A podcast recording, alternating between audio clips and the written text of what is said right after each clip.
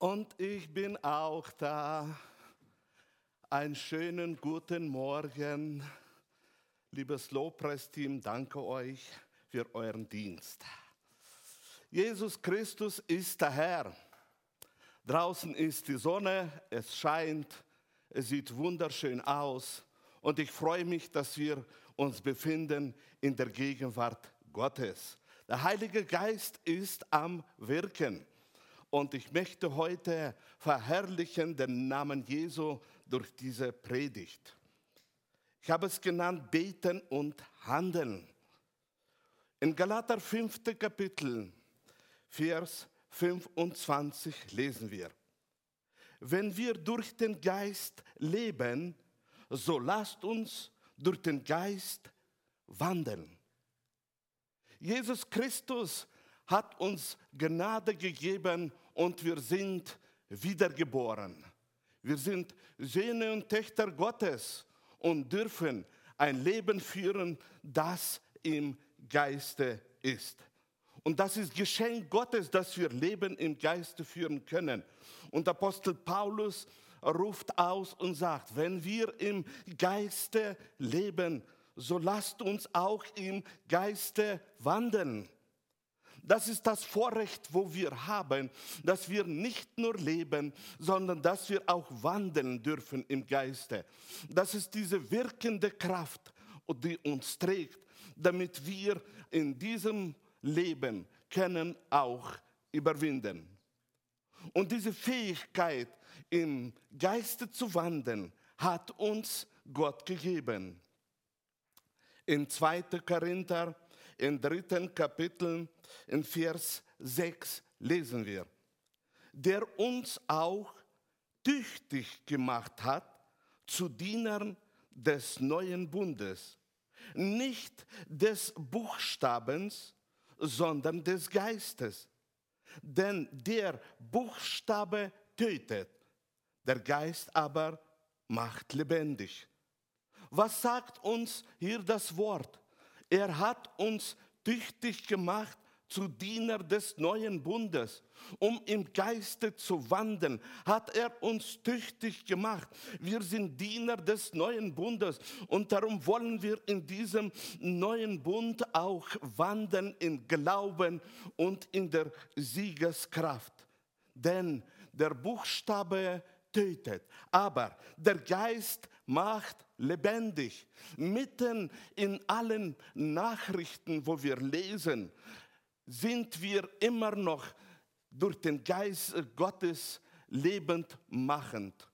Der Geist Gottes ist der, der uns wieder und wieder ermächtigt zu wandeln in Glauben und gibt uns diese Kraft.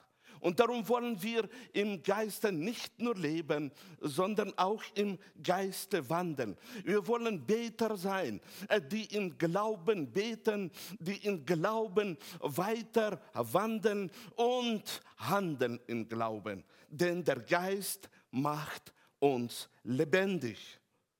Das müssten auch die Jünger lernen. Wir lesen in Lukas 22. Kapitel, Vers 31 bis 33. Da sagt Jesus, Simon, Simon, siehe, der Satan hat begehrt, euch zu sieben wie den Weizen. Ich aber habe für dich gebeten, dass dein Glaube nicht aufhöre. Und wenn du dann umkehrst, so stärke deine Brüder. Er aber sprach zu ihm, Herr, ich bin bereit, mit dir ins Gefängnis und in den Tod zu gehen. Was können wir hier lernen aus diesem Abschnitt? Das Leben bei Jesus und bei den Jüngern war genauso wie bei uns. Immer wieder Veränderungen kamen zustande. Und Jesus schaute in die geistliche Welt hinein und sieht, dass da in der geistlichen Welt Satan begehrt, etwas zu vollbringen, das er nennt sieben wie den Weizen. Veränderung durch Umstände, äh, wo Schwierigkeiten vorbereiten. Und Jesus schaut in diese Situation hinein und spricht zu Simon und sagt, in dieser Situation habe ich gebetet, dass dein Glaube nicht aufhören soll. Egal wie die Umstände werden sein, egal wie schwierig wird es sein, Glaube ist und bleibt die Siegeskraft, die uns geschenkt ist. Und er sagt, ich habe gebetet, dass dein Glaube nicht aufhöre.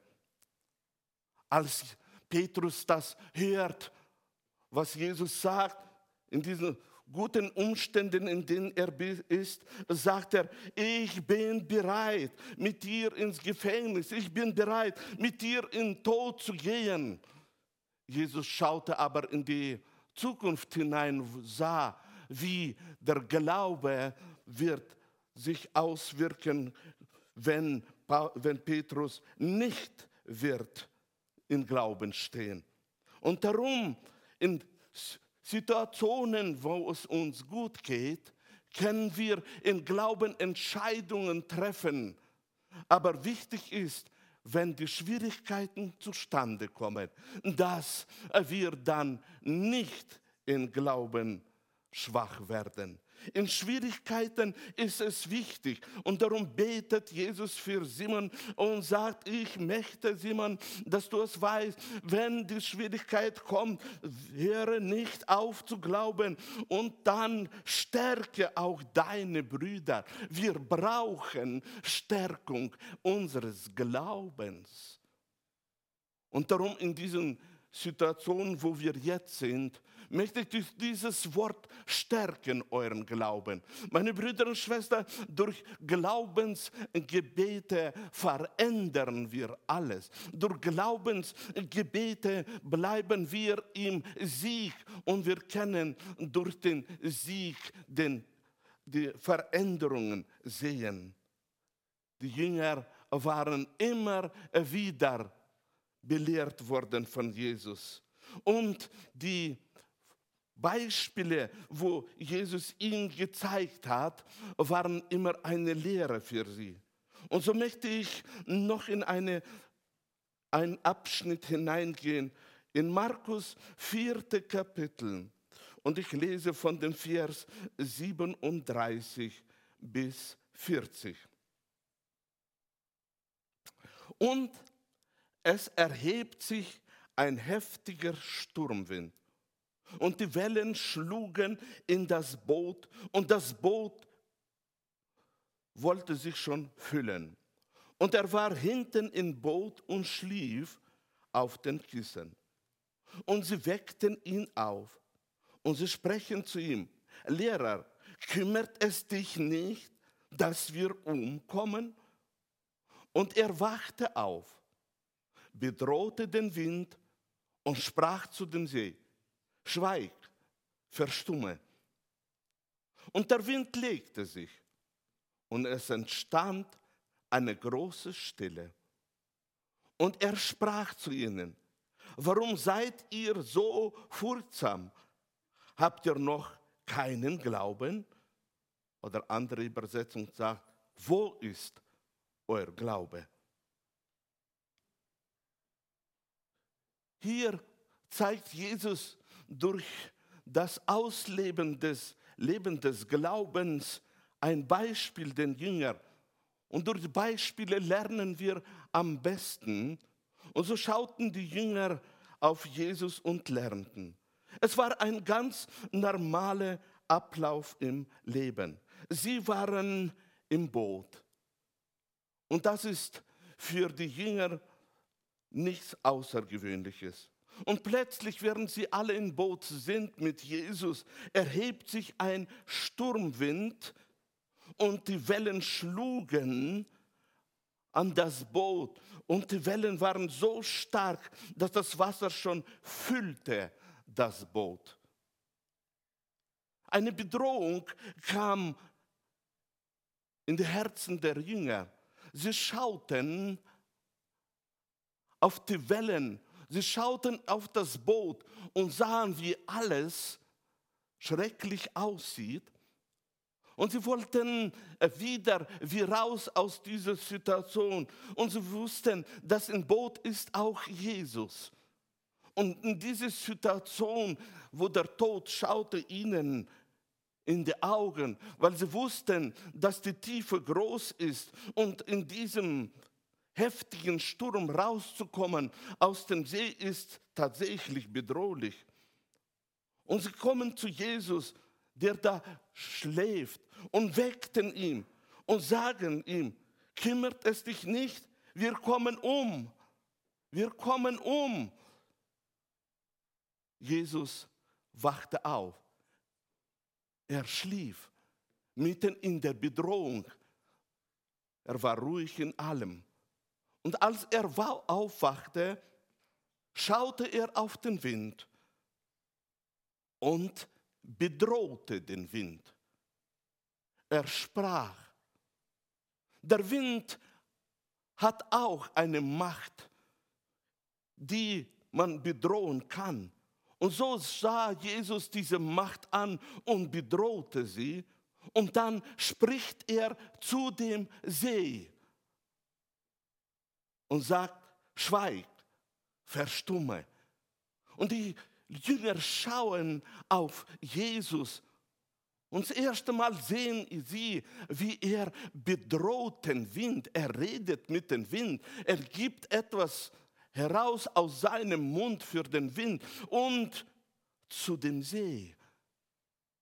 Und sie lernten hier, dass tatsächlich das ausgesprochene Wort des Glaubens hat Macht über den Wind und über den See. Denn nachdem Jesus das ausgesprochen hat, auf einmal legte sich der Wind. Und die Wellen wurden ruhig und entstand eine große Stille. Ich kann mir vorstellen, äh, wie da staunten die Jünger, wie sie schauten auf das alles und lernten, das, was man hat vom Herrn bekommen, sollte man auch ausleben. Meine Brüder und Schwestern, wir lernen aus dem Neuen Testament, dass unsere Zunge ist Feuer. Wir lernen aus dem Neuen Testament, dass Worte des Glaubens haben Macht über die Umstände, wenn sie angewandt werden. Und während sie das lernen, auf einmal hören sie, wie Jesus zu ihnen spricht und sagt, warum seid ihr voller Furcht? Wo ist euer Glaube?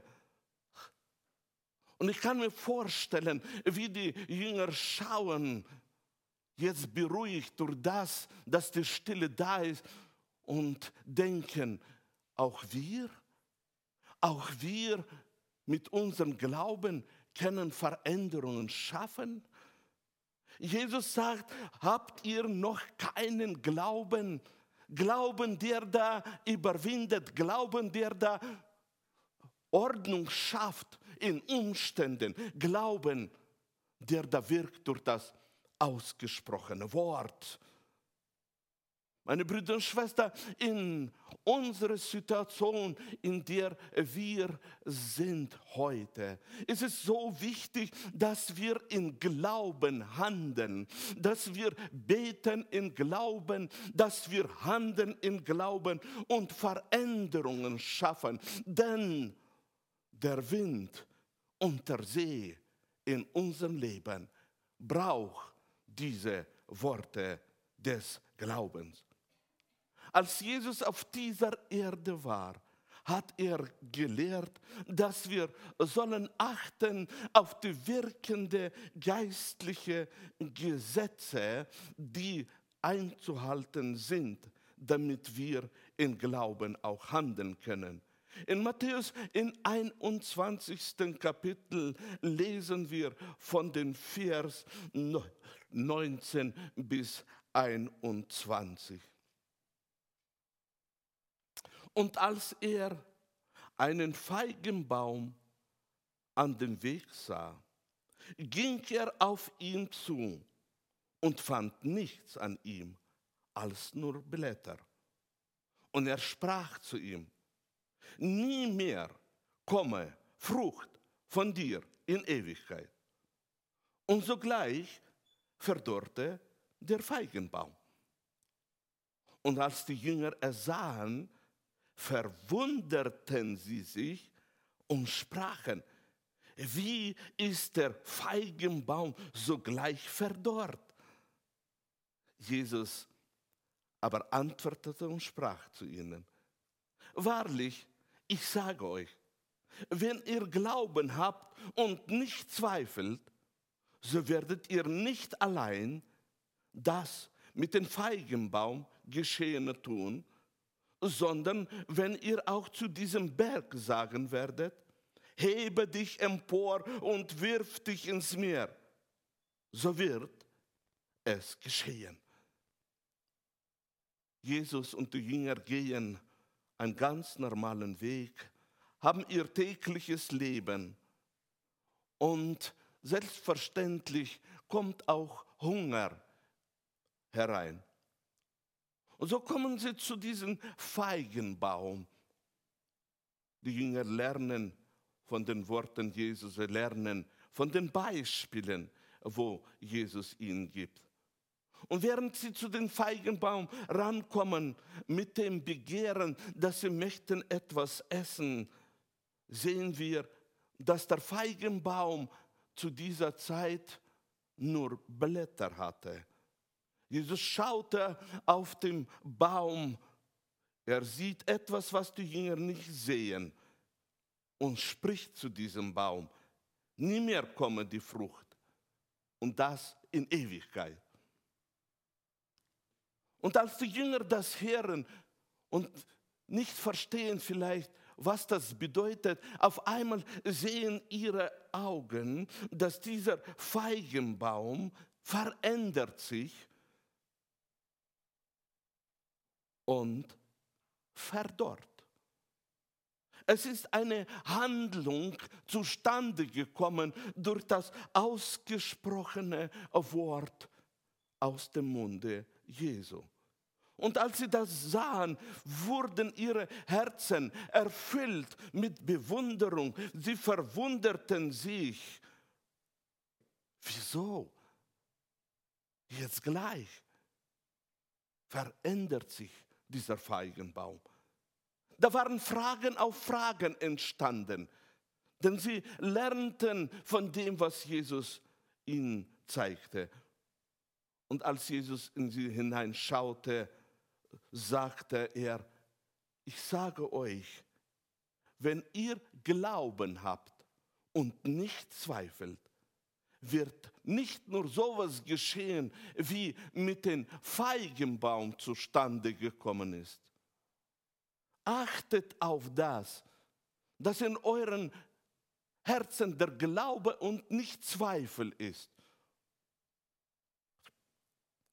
Und dann sagt er, auch wenn ihr werdet Glauben haben und nicht zweifeln und sprechen, und ihr werdet sagen, sogar zu den Bergen,